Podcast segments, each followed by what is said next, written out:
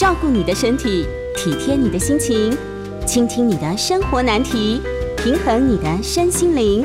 欢迎收听《全民安扣名医时间》。这里是九八新闻台，欢迎收听每周一到周五晚上八点播出的《全民安扣》节目。大家好，我是呃耳鼻喉科医师张智慧医师。今天节目呢，同步会在九八新闻台的 YouTube 直播，我们也将在呃整点后接听大家的 call in，大概八点半开始啦，嗯，然后有关今天主题的问题啊，都可以打电话进来，然后先预告一下 call in 的专线是零二八三六九三三九八八三六九三三九八。那大家好，我又来了。那我先自我介绍一下，我是振兴医院耳鼻喉科的张智慧医师。那之前就是有在呃我们这个全民永扣节目有跟大家呃介绍一下有关呃嗓音啊声音沙哑，然后还有鼻子过敏啊耳鸣、睡眠专科等等的一些问题。那今天呢又回到一个我最喜欢讲，而且最近门诊也很常被问到的有关声音沙哑的问题哦。那因为我们振兴医院呢有那个嗓音医学中心。所以是针对我们声音各式各样的问题，我们都可以啊进行一些检查、评估、诊断跟治疗。那先介绍一下，呃，就是有在看 YouTube 直播的朋友的话呢，可以啊有空呃到我的网站。其实我的网站的话，就是我的英文名字再加一个医生，所以是那个 Triple W dot 然后 Angela Doctor dot com 是很好记的。然后里面呢，就是会介绍一下有关。嗓音的一些，这边大家 YouTube 啊，大家看得到吗？对，就是有一些嗓音问题啊，或睡眠问题。那有一些呃一些音档啊，或者是有一些呃文章，大家也都可以看到。主题的话，大部分都是跟嗓音啊，或者是呃睡眠打呼都有关系。那因为前一阵子就是有一个我的报道，就是有关我们声带老化，然后因为其实我们疫情之后啊，大家都要戴着口罩讲话，对不对？所以其实越来越多人觉得讲话会越来越费力，因为这有一层口罩盖着嘛，所以你会讲话需要更大声，然后因为对方也是听不太清楚，所以你需需要用更大的音量，然后更费力的去讲话。那比如说在开会啊，或者是视讯等等的，其实有时候还都需要戴着口罩。所以其实这样子的一个大音量，然后用力过度的方法去讲久了之后，其实也会蛮让我们声带会觉得有点呃疲劳，然后甚至声音会容易长出一些问题。所以其实我们疫情戴着口罩，声音也会多多少少有一些变化，大家需要呃去注意一下，看有没有一些声音或嗓音的一些相关问题哦。那今天就是会有一个小时的时间，然后前面呢，我会呃，我就是总结了一下我在嗓音医学中心最常被问到的 Top Five 的一些问题，所以敬请期待今天的内容哦。那我们先来呃看一下我最常可能就是第一次来看我们耳鼻喉科或者是嗓音学中心的一些朋友们会问到的问题，就是有 Top Five 这个大家看得到问题吗？我先念给大家。所以都会有一些就是概念性的一些问题跟回答哦，就是主要是讲解有关嗓音方面的。所以呃，听到内容之后，要是有问题的朋友，也欢迎等一下在 call in 的时间，或者是在我们 YouTube 留言，我看到的时候都会帮您回答。嗯，好，那大家就会说，哎，嗓音中心、嗓音学中、嗓音学中心是在看什么东西？那谁可以来挂号？其实，因为呃，像我们耳鼻喉科的话，就是除了耳朵、鼻子、喉咙的问题之外啊，其实也有在我们喉部有一个声带嘛，就是大家每天需要讲话、需要动到的一个构造，我们叫做声带。那要是呃声带上面有长一些东西啊，或者是表面有一些问题等等的，造成你声音沙哑，或者是声音跟之前不一样，我们都叫做嗓音的一些问题。那当然就是针对我们嗓音，其实也会有很多种不同种类的一些问题或疾病哦，所以是针对这样的问题，我们嗓音中心会有一些呃训练呐，语言训练也好，或是手术治疗也好，药物治疗也好，这个就是会看您的依您的状况，然后我们会针对性的治疗。那因为我们就是振兴院嗓音中心，其实历史也蛮悠久啦。所以，我们是针对嗓音部分，就是有专门在看的这样的一个门诊。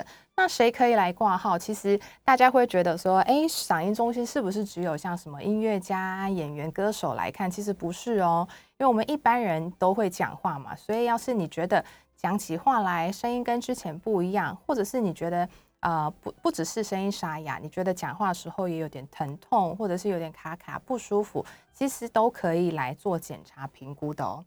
然后其实也有很多朋友很可爱，就说哦，医师，我不是声音沙哑的问题，但是他觉得讲话最近，呃，就是会比如说讲起话来讲一个小时之后，他觉得脖子喉咙很痛，然后有时候会觉得讲起话来很累，可能之前可以聊天连续两三个小时，但是可能最近大概半个小时到一个小时他就没声音，会锁喉等等的一些问题，然后喉咙。然后很很可爱，就担心说我是不是这脖子里面长什么东西，或甚甚至是不是肿瘤造成的一些问题啊？其实这些当然就是不是说不可能哦，当然就是要进呃进一步的评估，看一下理学检查，或者是用内视镜看一下你的咽喉部声带，我们来看一下你是否是讲话的习惯有点太过度使用呢，还是真的声带咽喉部有长一些东西造成的这样的一些症状？对，所以其实不要太担心，因为。可能前一阵子，像去年呢，我们有一段时间不是呃新闻一直在报食道癌嘛，所以很多朋友就会觉得说，哦，我咽喉部、喉咙这边就是有一些不舒服，感觉是不是担心自己有一些食道癌的问题？对，所以其实嗓音虽然是声音相关的，但其实咽喉部也都哦有不舒服都可以来看哦。然后另外一个很常被问到的问题是，其实声音沙哑。很久，其实，在门诊也有很多朋友说：“哦，医师，我声音沙哑很久了。”那我当然会问说：“哎，那声音沙哑多久呢？”所以很久的定义呢，每个人都不一样。像有些人觉得：“哦，我三天声音沙哑，他也觉得我声音沙哑很久。”那有些人觉得：“哦，我已经两三年。”所以其实这个所谓的很久是每个人的定义不一样，所以就是要麻烦。呃，告诉我们医师说你声音不好，大概是多久的时间？比如说是最近几天呢，还是这几个月来，还是是一个长期的这几年的问题？因为这样的一个不同时间的累积的状况，其实会呃造成呃就是引起声音问题的那原因呐，或者是诊断也会有所不同。所以你要关心一下你自己的声音大概不好多久，然后要告诉我们。对，所以那声音沙多久需要看医生呢？那其实这个没有一定说什么要等到几个月才能来看医生，只要您觉得你的声音跟之前明显的不一样了，或者是比如说你在工作，尤其甚至是工作需要用声的群组，然后觉得哎越来越费力，然后音质跟过去越来越不一样。或者甚至也有合并，像讲话会比较疼痛啊，或者是有些还蛮明显的，会指出说你在讲完话之后，觉得后面喉咙有一些血血的味道，因为这可能有真的是有点发炎呐，或者是讲话太过度使用，或是有些人会习惯性的会一直这样 一直清喉咙，就觉得喉咙有有一些卡痰的一些感觉啊，等等这些习惯呢，都会造成您有所谓的一些咽喉部的不适，所以其实。只要您觉得跟过去不一样，然后造成你工作或生活上的一些呃不舒服的话，其实都可以来看我们医生来做一个进一步的评估。嗯，然后很多就是长辈啊到门诊，或者是呃就可能是来看其他耳鼻喉科的问题，然后就是因为我对声音比较敏感嘛，所以就会问一下说，哎，呃，就是我觉得您的声音有点沙哑，那您。你有这样的感觉吗？或什么之类的，很多很可爱的长辈，他们就会说啊，没有了，我就是老了啊，老了声音沙哑就没救啦。其实听到这个，我就觉得哈，怎么会这样觉得呢？因为当然就是老化是啊，每个人都会进行的。所以，像我们其他身体的器官，比如说什么肌肉、骨骼啊、皮肤也都会老化嘛，这个是我们看得到的，所以会很明显。但其实我们声音也会很明显哦，就是随着年纪，像我们声带之前也有介绍过，就是会有表面的一些黏膜，中间有一些胶原蛋白层到比较深层的肌肉、肌腱那边，也其实都会慢慢老化下去。那这样子老化的现象呢，就会让你的声音会比较有气无力，然后可能声音会比较容易。会有点哑哑的，然后不持久，所以很多就是长辈会觉得说，哦，这是一个老人了嘛，我老了嘛，所以声音沙哑是正常的。其实当然正常是正常现象啦，但其实也是可以有一些方法可以让你声音再变回年轻一点点。这样子，因为你讲话有气无力的时候啊，就是跟您讲话的人会觉得听不太清楚，就所以你会呃有点恶性循环的，你想要再更大声，或甚至不想要讲话。所以，要是家人里面有一些长辈，比如说声音开始有一点比较小声，然后或者是您听起来比较不清楚的时候，不要责怪他哦，不要叫他说啊，你再讲一次，讲大声一点啊，等等的。那你要有一点点，就是鼓励他们说哦，你可以慢慢讲，或者是要是真的讲话有点费力的时候，可以带到我们这边，然后评估看看是否是有一些方法可以让他声声带再变回年轻一点点，这样子长辈讲。讲话的时候啊，也在可以再更轻松，然后不用那么费那么大的力气去讲话了。所以其实年纪大了，声音沙哑是有救的哦。所以大家都记得一下。然后也很很常被问到的一个问题呢，他就说：我的声音可以改变吗？我的声音可以变成谁谁谁，或者是或者是因为呃很多朋友就会说啊，张医师你的那个声音好好听，那我可以变成像你一样的声音吗？其实我觉得每个人的音色都有一些特色啦，不是说你觉得谁的好听，那你想要变成这样，可以手术成那个样子。因为我们声带的条件呐，然后音色是与生俱来的，所以是你天生的一个特别的条件。所以呢，呃，每个人都会有你自己最舒服的一个发声的一个音频，然后你的一个发声的最舒服的习惯。所以你只要能抓到这些技巧的时候啊，你无论讲多久。或者是呃，在什么场合讲啊，你都其实可以发出一个蛮好听的声音。其实因为像我今天也是讲呃门诊人很多，然后也讲很多话，当然也会累哦，所以我到最后也是会觉得声音会哑哑的。但是呢，要是你知道一些方法，可以让声带比较可以先做一些暖身的作用，或者是先放松的话，其实声带的修复会是蛮快的。所以那些方法的话，就是也要让大家知道，说声带是可恢复的状况，也是需要保养的，不是说就是哦每天讲话讲讲话，你觉得声音沙哑了，就就让它这样子过去，还是需要呃注意一下，说它是需要呃保养。所以呢，当然就是你觉得声音沙哑，你觉得跟之前不一样等等的一些状况呢，当然可以改变，但是你要呃，比如说你本来是一个非常人，然后想要变一个高音频的。那种声音嗓音的话，其实是有点难度啦。部分可以透过一些语言训练，或者是呃呃，我们就是我们嗓音学中心也有语言治疗师，他们会教你一些方法，说哦怎么样子去拉高你的一些音量，但是不要那么费力或那么疲劳，也是可以透过训练来稍微调整一下，就是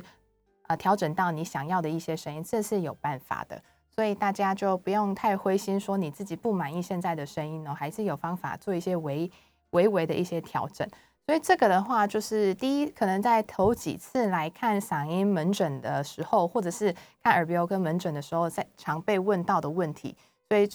嗓音医学中心呢，就是呃，虽然是在看专门在看声带，但是无论是从年轻到年长的，比如说小朋友，有时候。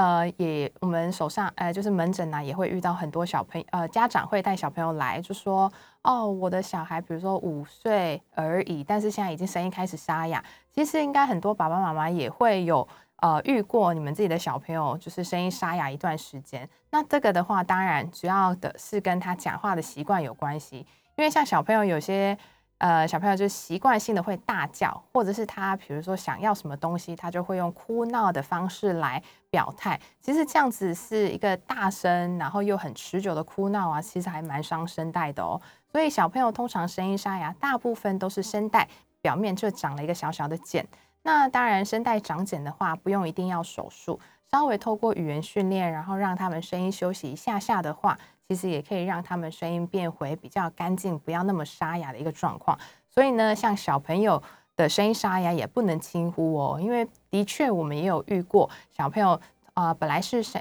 啊声带长茧，但是因为他一直就是用大声啊、嘶吼、哭闹的方法去跟呃朋友玩呐，或者是跟爸爸妈妈这样讲话，所以就真的变成一些息肉一样的一个状况。这个的话，就是真的需要严重到需要手术了啦。所以，无论小朋友到大人的，只要是有关声音沙哑的问题的话，都可以来看一下，我们做一下进一步的检查跟评估。那接下来的时间呢，就是会针对声带的疾病跟声音沙哑再做进一步的介绍。那我们先休息一下，广告过后继续回到全民永控节目哦。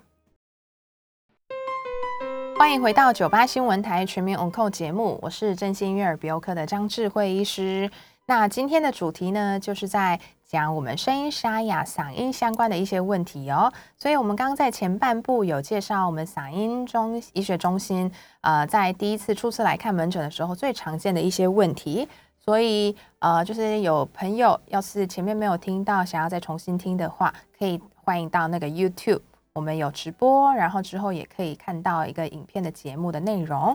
那那接下来的话呢，我就是会。这是在我们门诊也是很常被问到的一些问题哦，主要是跟声带相关的。那我们 YouTube 留言有练练两朋友，就是有问有关就是所谓的胃食道逆流究竟会不会造成声音沙哑？这个就是也是在很常被问到的哦问题之一，所以等一下也会跟大家解说一下。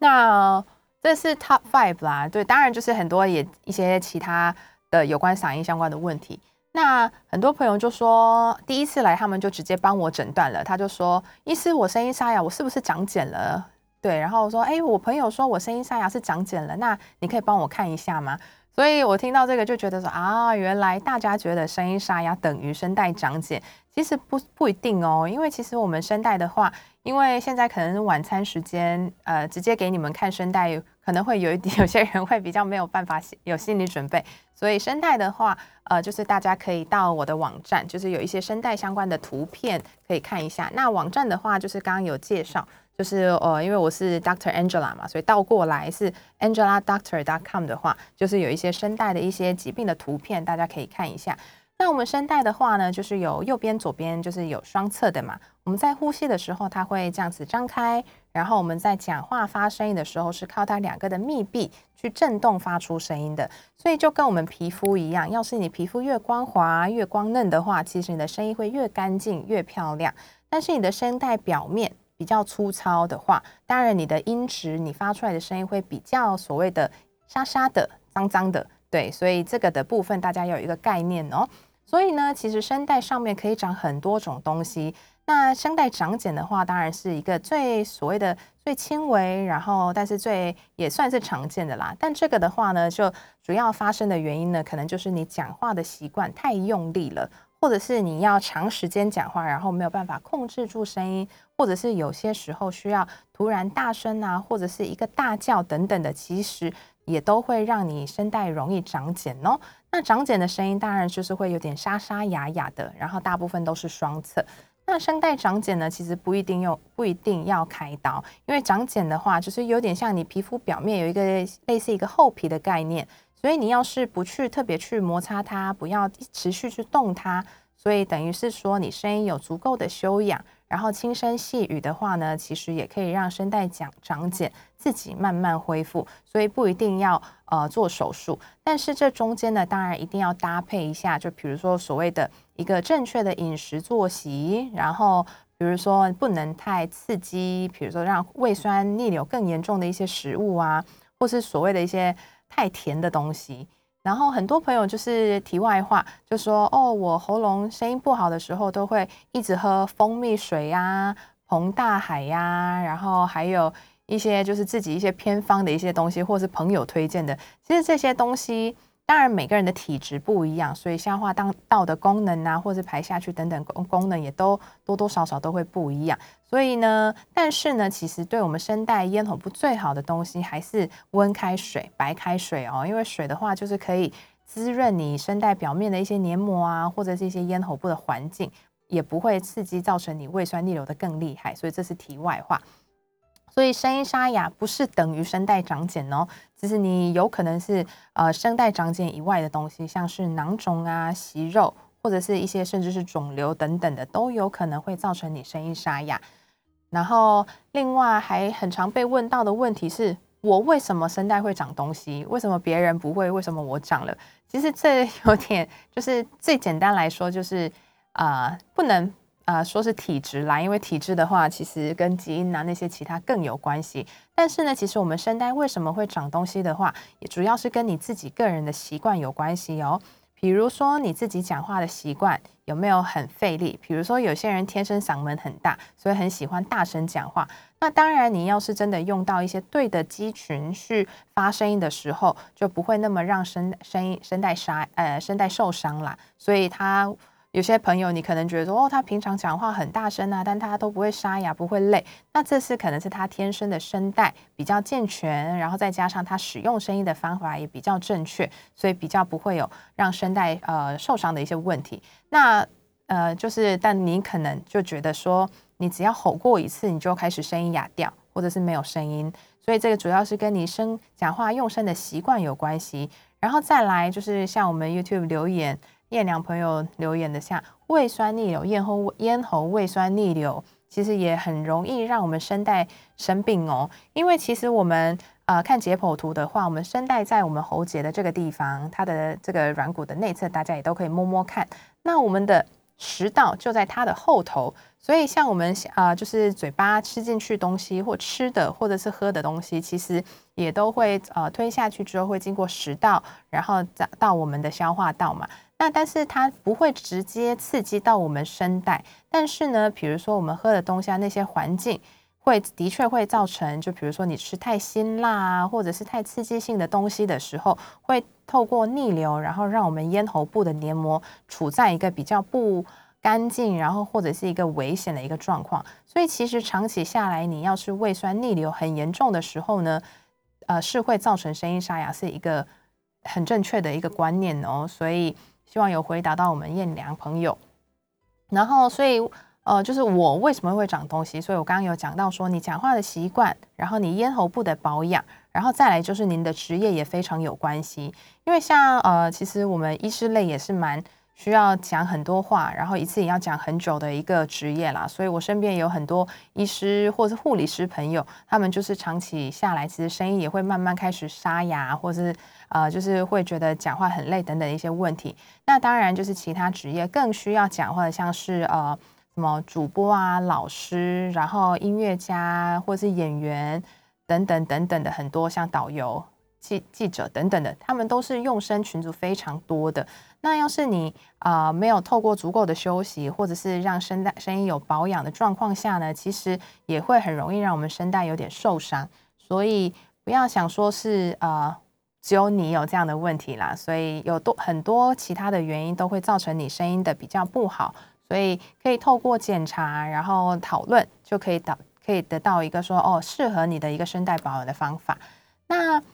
我们声带要如何保养？很多朋友会问，所以我刚刚有提到喽，就是你讲话的习惯非常重要。所以你要是觉得说你的声音讲话方法有点不对，你讲久了会造成你的脖子会有一些酸痛感呐，紧紧的，或者是甚至容易失声的话，其实是需要透过语言治疗来做一下改善。那其他方面的话，就我就说了，其他像会刺激你造成咽喉胃酸逆流的一些食物啊、饮料啊那些，就尽量要避免。像我通常会在门诊都会发那个胃教单给呃来看门诊的朋友，就里面都会有写说咖啡、茶，然后或者是呃酸辣，然后还有番茄等等的一些气泡饮等等的。很多朋友就说哦，这个我有，这个我也有，这个我爱喝。那他就说嗨，这都不能喝吗？那我就会说好，那怎么样开始保养呢？你就说好，平常你。一定要喝到大杯的美式或者是咖啡好了，你就慢慢从大杯改成中杯，然后可以的话，你再换成小杯，这样子慢慢控制下来。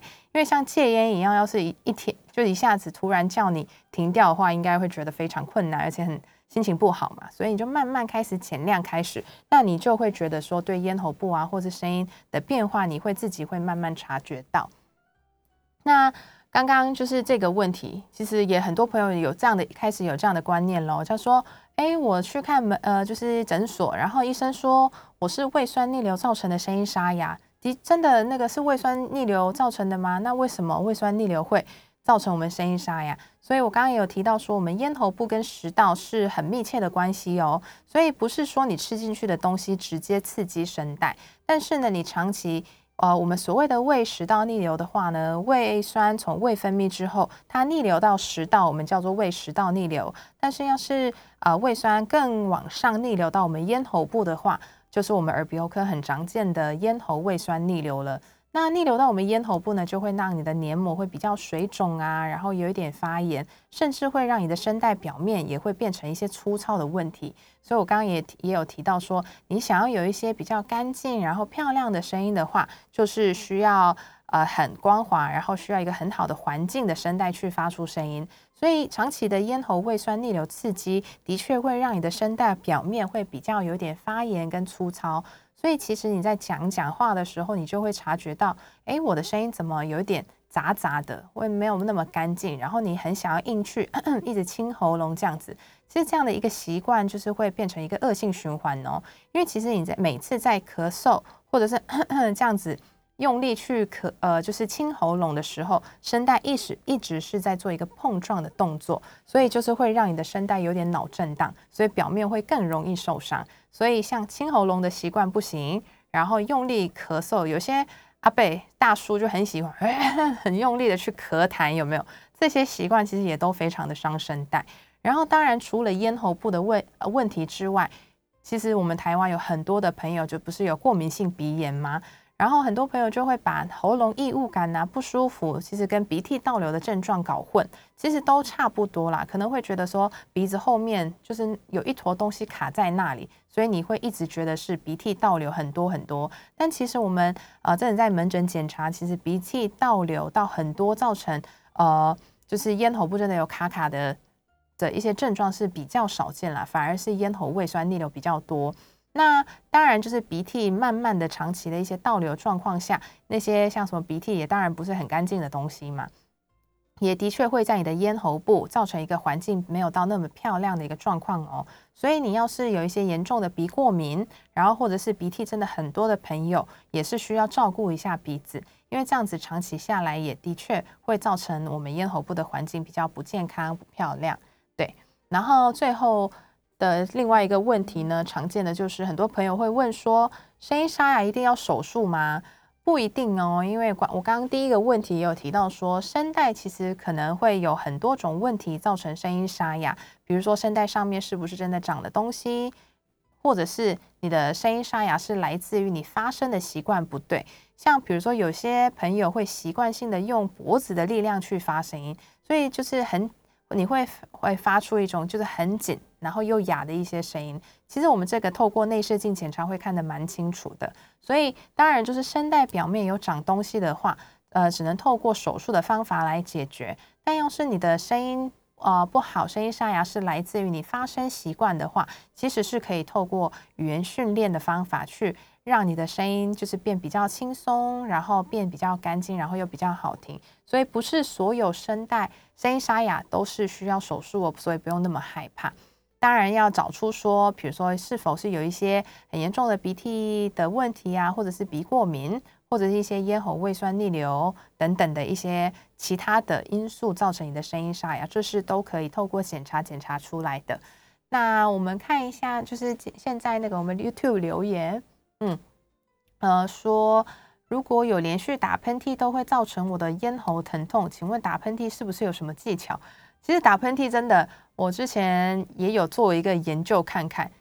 因为呢，呃，打喷嚏的时候，我们就是会有些人会习惯性的把嘴巴捂起来打喷嚏，那其实那个气整个都会压力会在你的鼻腔里面。或者是在我们耳朵这边，所以其实打喷嚏真的会造成你喉咙咽喉部或者疼痛感，就代表说你嘴巴没有打开。对，所以当然就是现在这个疫情时间，然后你要是打喷嚏，就是在呃公公共场合，你就是嘴巴打开这样子的话，会造成很多人会注意你嘛。所以，比如说，你可以用卫生纸捂住，但是你的嘴巴是要打开着哦。这样子的时候，你的整个压力跟气流是可以呃散发出来，所以不会让压力造成你，比如说咽喉部啊、耳朵啊，或者是鼻子会疼痛的一些状况。对，然后还有呃朋友问说，声带长茧到什么状况可能要开刀？这个部分就是也刚刚有回答，轻微的声带长茧的话是可以透过语言训练来稍微矫正，然后当然要透过呃足够的声音休息，对。但是呢，要是它已经进展到，比如说那个长茧就变比较大了，或者是已经进展到呃有合并了囊肿啊，或者是息肉的状况的话，可能真的需要开刀。然后问我平常怎么保养自己声带吗？我就是。很很喜欢睡觉，OK，那就是先回答了一些朋友的一些问题。那我们先休息一下，广告后要接听大家的 call in 哦。然后，所以欢迎有任何嗓音啊或声音沙哑相关的问题，会可以帮大家解答。扣印专线的话呢是零二八三六九三三九八八三六九三三九八。欢迎回到九八新闻台全民有扣节目，我是真心悦耳鼻喉科的张智慧医师。那今天呢，就是跟大家分享有关任何声音沙哑的一些问题哦。所以前半部有稍微介绍了一下我们嗓音医学中心最常被问的问题，然后还有呃，就是我们声带相关比较长。呃，大家会有的一些声带声音沙哑相关的疑问等等的。那后半部要是有空的话，就是会跟大家分享有关我们声带的一些手术，无论是传统手术啊、声带显微手术，或者是现在我们有的一个声带微创手术，都会跟大家介绍。那我们呃，现在刚好现场有一位听众朋友的 call in 哦，那是林先生。喂，林先生您好。喂，曾医师您好。是，因为我们今天谈的主题是这个嗓音哈。对。所以我两个问题想请教您了。嗯。您刚有说哈，这个呃，如果你是属于过度使用声音的职业，比如说主播，嗯，比如说医师朋友们、护理师们，他们可能声带可能过度使用会渐渐哑掉。嗯。那我在想说，那声带它是一个肌肉，那如果说好啊，那我讲太多话，它可能会沙哑。那我就文静一点，就是都不讲话。那不讲话会不会也没有运动到声带这个肌肉，反而也是会让它老化？这是我第一个问题。嗯。第二个问题是说，像我本人哈，有这个鼻涕都会咽喉逆流，然后然后有的时候真的就会，你的声音就会被那个浓浓的鼻涕给黏住，然后就会很不容易发声。然后有的时候会去吃一些坊间所谓的这。化痰粉，我想请教是说，呃，这种化痰粉吃下去，哇，好舒服哦，你就得到了片刻的舒服。嗯，可是这种化痰粉常吃，会不会伤害到我们呃的声带，还有我们耳鼻喉的一些相关的结构？想听听您的意见跟看法。嗯，以上两个问题请教，我在线上收听，谢谢。好，谢谢林先生。所以林先生第一个问题呢，就是有关就是过度使用声音声带的时候，就是要怎么样去保养？因为的确这个观念非常的重要哦。因为像我们声带，其实随着年纪啊，它真的会慢慢的老化下去。那当然，就像我们其他身体的结构一样，它肌肉萎缩，然后比较没有弹性的时候呢，当然声音会变小，或者是有不稳定的状况。那其实这个有一个观念非常重要，就像我们做运动或重训一样，其实我们声带啊不是真的只有肌肉哦，其实你还有一些可以让你的声带动弹更呃圆润，然后更舒服、更顺利的一些胶原蛋白层以及它黏膜皮肤，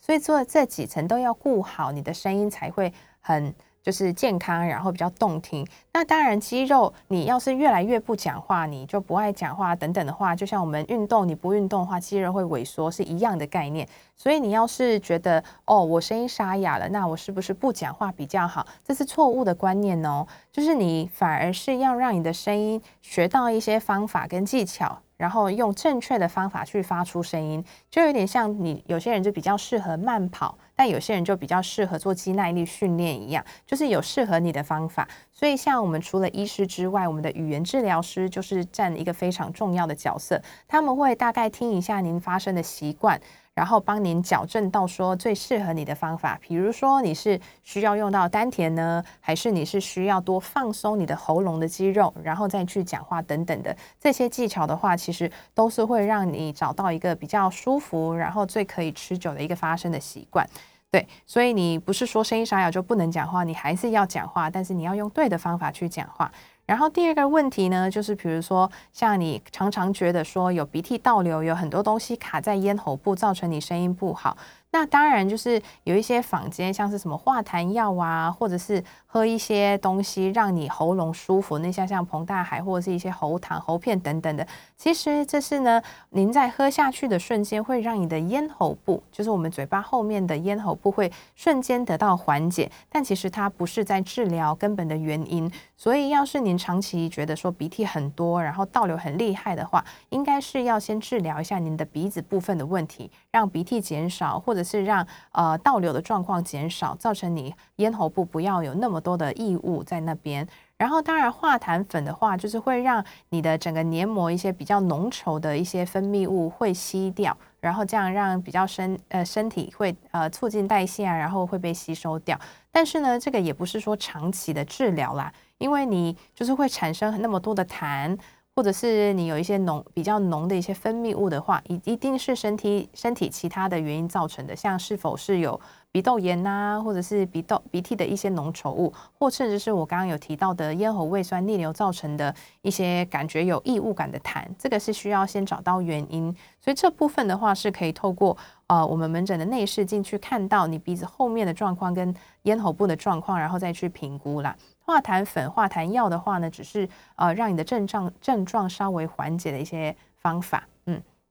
所以希望有回答到我们那个林先生的呃一些问题。然后呃这边的话呢，就是也呃中间也跟大家分享一下，说我们嗓音医学中心呢，在手术过后就是很常被问的问题，像很多朋友就说，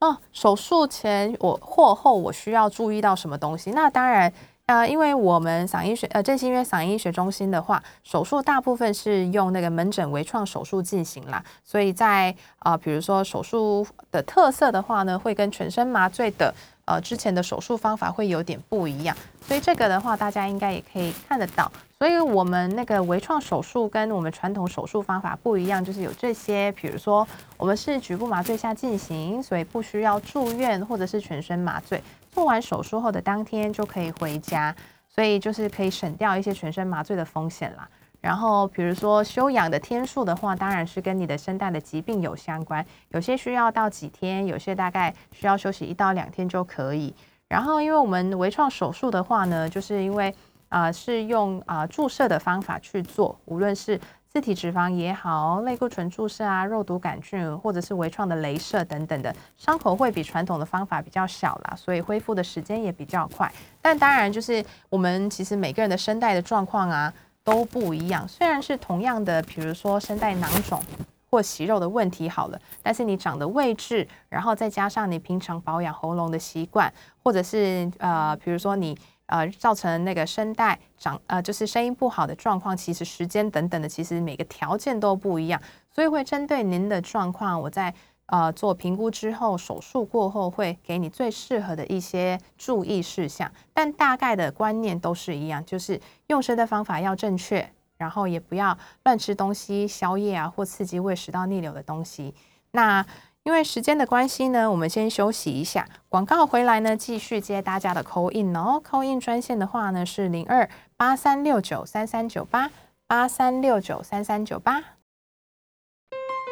欢迎回到九八新闻台全民永扣节目，我是真心悦耳鼻喉科的张智慧医师。那呃，我们还会再持续接听啊 call in 电话哦。call in 电话号码是零二八三六九三三九八八三六九三三九八。所以就是请观呃听众朋友可以把握机会，要是有任何呃声音沙哑或嗓音相关问题，都可以趁这个时间问我哦。那我们刚刚有提到说，就是比较常被问的手术后的一些注意事项啊，或是手术后的一些保养方法。那很多朋友会问说，哎，那我手术声音声带手术会不会容易复发？那复发的这个东西呢，其实当然是跟你平常怎么样保养有关系。因为我们啊，把声带，比如说长茧也好，或者是息肉啊，或者是囊肿那些，都会帮您把它处理掉。所以呢，基本上手术过后是可以恢复到一个完整的声带的状况。但是呢，我们要啊，就是回想到会造成你声带问题的一些原因，包括说，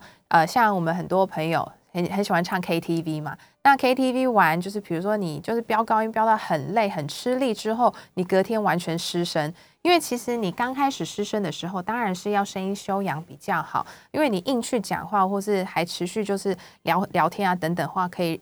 呃，会让声带表面的东西会越来越更变得更严重，所以呢，就是那些像比较常见是囊肿或息肉，就是你突然飙高音啊或大声嘶吼造成的问题。那这样的状况呢，可以就是透过类固醇局部注射的手术去把它消掉。但是你要是还持续很喜欢就是呃嘶吼啊或尖叫的话，这种声呃讲话的习惯的确会让你更容易复发，所以这一点要非常记住哦。所以你还是要改善讲话的习惯。那我们线上的话呢，我们就是有一位林先生，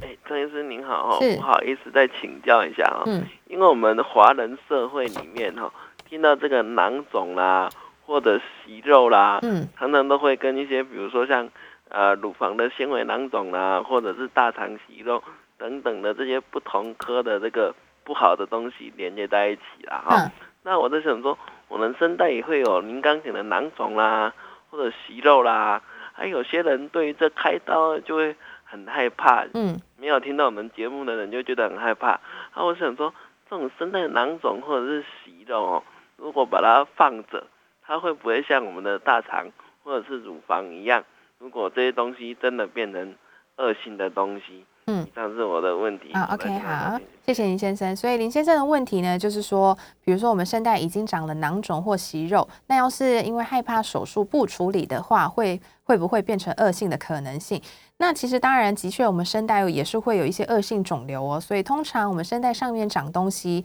我们通常会用啊内视镜检查，看一下它的外观比较偏向是良性的东西，还是真的呃怀疑是恶性。那当然就是哦，我们医生的经验非常重要。但是呢，要是我们真的也觉得跟一般的良性囊肿或者是肿瘤不一样的时候呢，我们会先做个切片。那切片呢，就是有点等同于化验的报告啦。那就是会告诉我们说，它里面细胞有没有一些病变的可能性。要是真的，它我们化验出来的结果就说，哦，它的确是有一些不不正常的细胞。那那我们要再做进一步的所谓的切除完整的一个手手术。那这样子的话，就是可以让你声带表面不要有一些坏东西存在，然后也知道说它比比如说有一些病变的严重程度等等的。但是呢，像我们比较常见的囊肿或息肉的话，主要都是还是跟你的咽喉部的保养，或者是你声音的使用习惯有关系。所以其实处理，呃，当然你不处理的话，你声音就会持续那样子，声音沙哑了。像已经长出来的囊肿跟息肉啊，不太会自己消掉，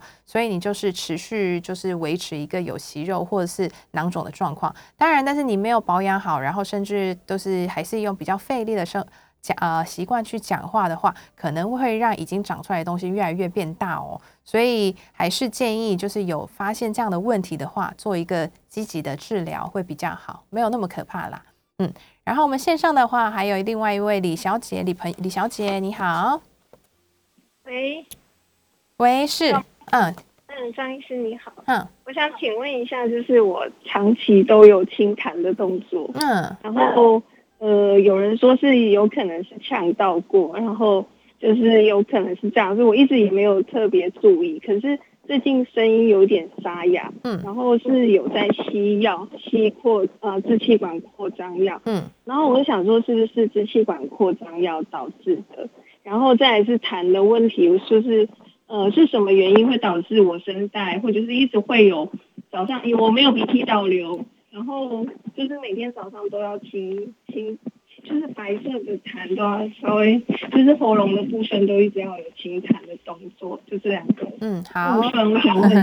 好，谢谢李小姐。那李小姐问题的话，主要是跟我们的喉咙、咽喉部的一些症状跟保养有关系。那第一个问题的话，就说您有在使用那个支气管扩张剂。其实因为像我们所谓的声带咽喉部呢，就是您可以摸到自己喉结的这个地方。那这个地方当然就是我们声带下面就是所谓的气管喽，气管就是连到肺。所以，要是您本呃您本身就是有一些肺部的问题，或者是有一些气喘等等问题的话，的确就是会让声带或更容易有一些声音沙哑的问题。因为您每一次在做一个咳嗽啊，或者是清喉咙这个动作的时候，其实都是会让我们声道表面做一个。啊，碰撞碰撞的一个就是刺激，所以你要是长期就是有咳嗽习惯的朋友，的确就是会让你声音会有一些沙哑的问题。所以这部分的话，当然还是治疗咳嗽优先。然后另外就是有关清痰的呃习惯的话，当然就是你觉得。呃，白天早上一早就起来，喉咙很多白色白色的痰，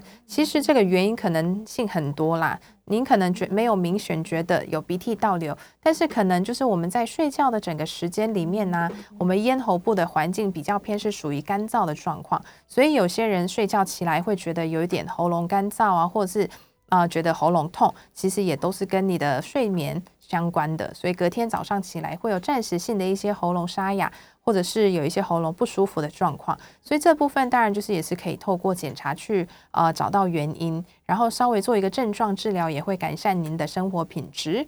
然后我们线上还有一位赖小姐，赖小姐您好，哎，医生您好，谢谢您，我想请教你一下，嗯，哎，我打哈欠的时候好像嘴巴张大一点哦，嗯，那个两两颊有一点好像有一点卡卡的声音。那怎么办？哦，那个打哈欠的时候卡卡的声音比较偏向是我们就是我们眼睛旁边有一个叫做颞颌关节，对，那个的话就是我们每个人的关节的呃紧度啊，或者是那个松弛度都有点不一样啦。所以要是您在做打哈欠这个动作的时候，很常有一些卡卡的，就像有些人蹲起来站起来的时候，不是膝盖也都会有一些卡卡的声音吗？就有点像是你的颞颌关节有一点呃可能开关有一点问题造成的。要是长期下来你也合并有一些头痛。啊，或者是有些耳朵痛的一些症状的话，要记得来看一下我们哦，因为要做一下颞颌关节的评评估，然后稍微平常可以多做一点热敷啊，然后让颞颌关节附近的一些肌肉啊、肌腱稍微放松的话，也可以稍微缓解您这样的一些症状跟问题。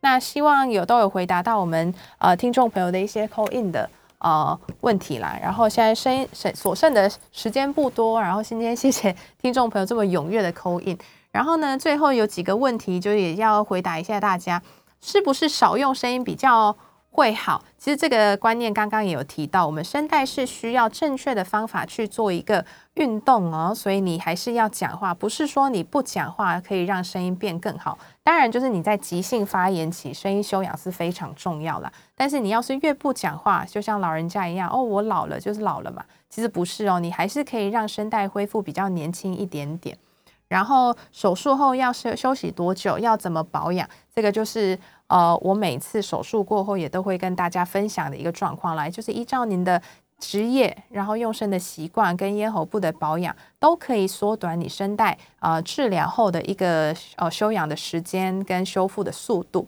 所以呢，你要是真的有一些声音沙哑的问题的话，欢迎到我们真心医院的嗓音医学中心来看我，帮您做一个正确的评估，然后给你一个适合你的一个声带保养跟治疗方法。所以希望今天的内容都有可以回答到大家。那我们之后在下一个主题再见喽，谢谢大家，晚安。